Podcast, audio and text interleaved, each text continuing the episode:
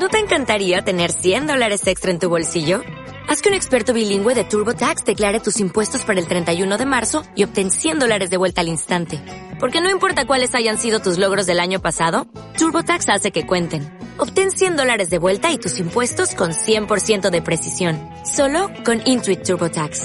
Debes declarar para el 31 de marzo. Crédito solo aplicable al costo de la presentación federal con TurboTax Full Service. Oferta sujeta a cambios o cancelación en cualquier momento. Hola, ¿qué tal amigos y amigas? Radio Oviedo presenta. Mi nombre es Mauricio Reyes, director general del Instituto Oviedo. Conversando con el director.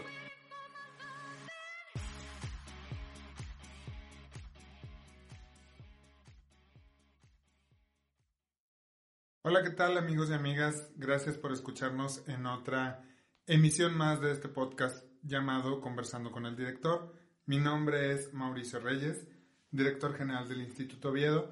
Y pues bueno, dentro de este ciclo de podcast dedicado a esas grandes mujeres que están al frente de nuestra comunidad educativa, me da mucho gusto recibir a Miss Rosalía, coordinadora de primaria. Rosalía, bienvenida. Hola Mauricio, es un gusto estar aquí contigo. Muy bien, muchas gracias por aceptar la invitación.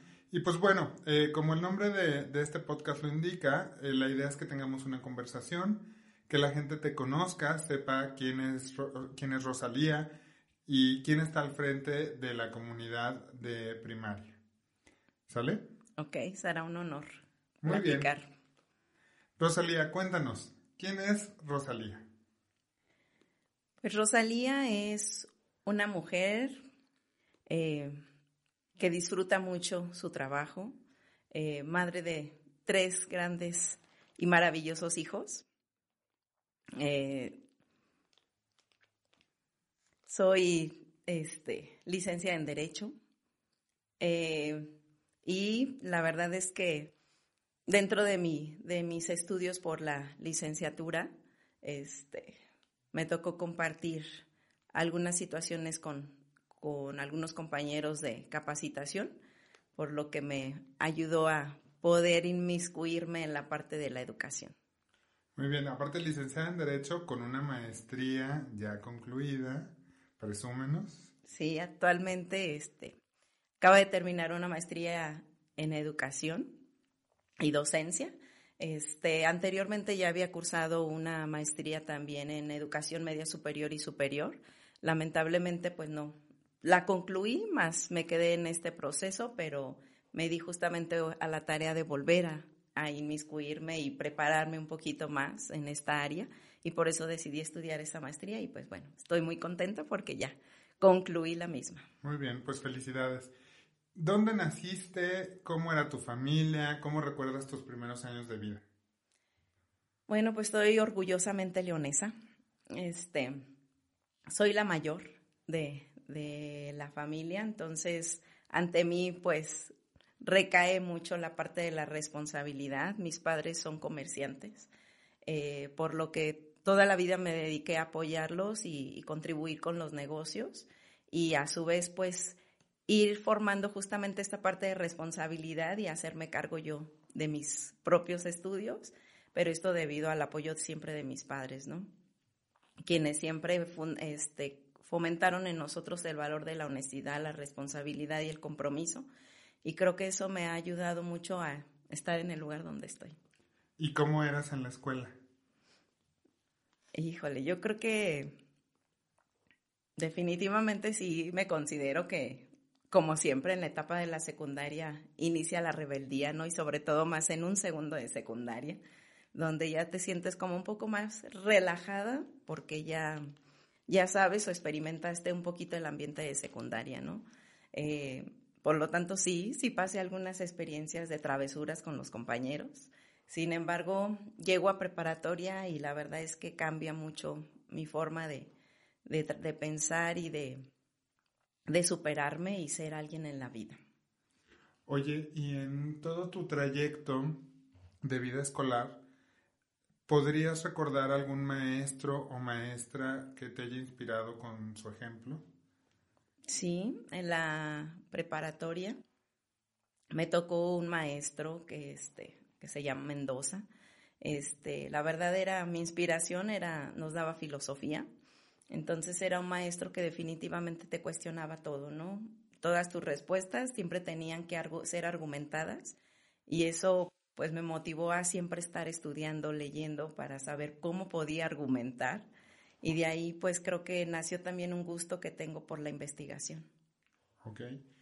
Y cuando llega esta parte precisamente de la preparatoria donde tienes que elegir una carrera, ¿cómo es que llegas a la conclusión de que tu camino está en la licenciatura en Derecho? Cuando llego a mi último semestre, justamente, bueno, nos daba clases también una licenciada que nos daba taller de lectura y redacción.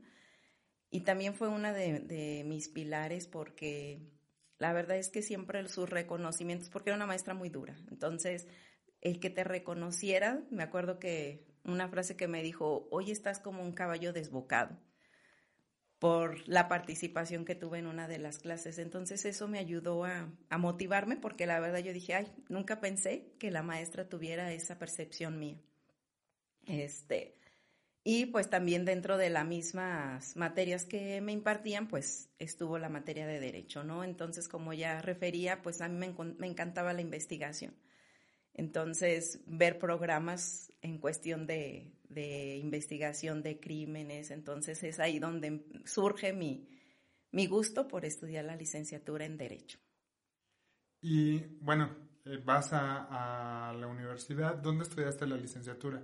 entré a la Universidad de León a estudiar mi licenciatura en Derecho y pues justamente también en este trayecto me tocó que me impartieran clases jueces de, del área penal. Entonces nos dejaban literal eh, que fungiéramos como jueces. Entonces teníamos que investigar, este, poder determinar si este, sentenciábamos a alguna persona, si definitivamente no la dejábamos libre. Entonces, la parte de la argumentación y investigar en diferentes áreas, pues eso me motivó más a, a, tener este gusto por mi licenciatura. ¿Y cómo es que la educación se cruza en el camino del derecho? Cuando termino mi licenciatura, mi padre trabajaba en, en un instituto, este, y me, me, me, invita, pues, justamente me dice, oye, no tienes, este, más bien apoyarías tú a una escuela a impartir clases a los alumnos de quinto semestre.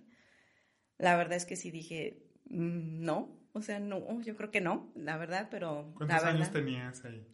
Acaba de terminar mi, mi licenciatura, entonces tenía 23 años. Entonces me dice, no, vamos, si puedes. Entonces dije, bueno, va, ok, voy a apoyar a la escuela porque me compartían que pues el maestro que había impartido en esa ocasión había tenido una complicación, ¿no? Y no tenían quien la apoyara. Entonces dije, bueno, va, ok, vamos a animarnos.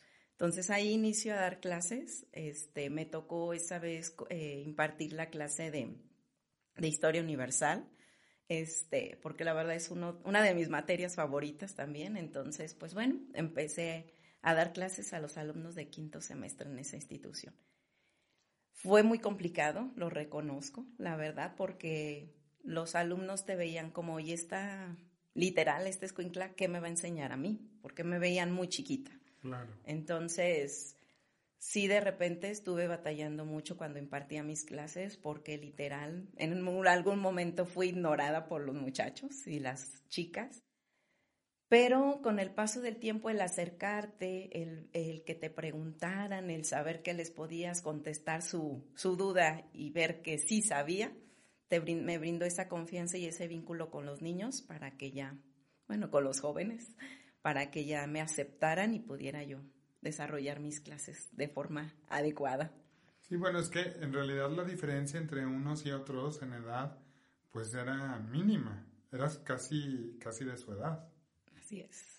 ¿Y qué experiencia eh, o qué anécdota, mejor dicho, nos puedes compartir de esos primeros años en, en la educación? ¿Algo chusco que recuerdes o alguna satisfacción que hayas tenido con estos grupos?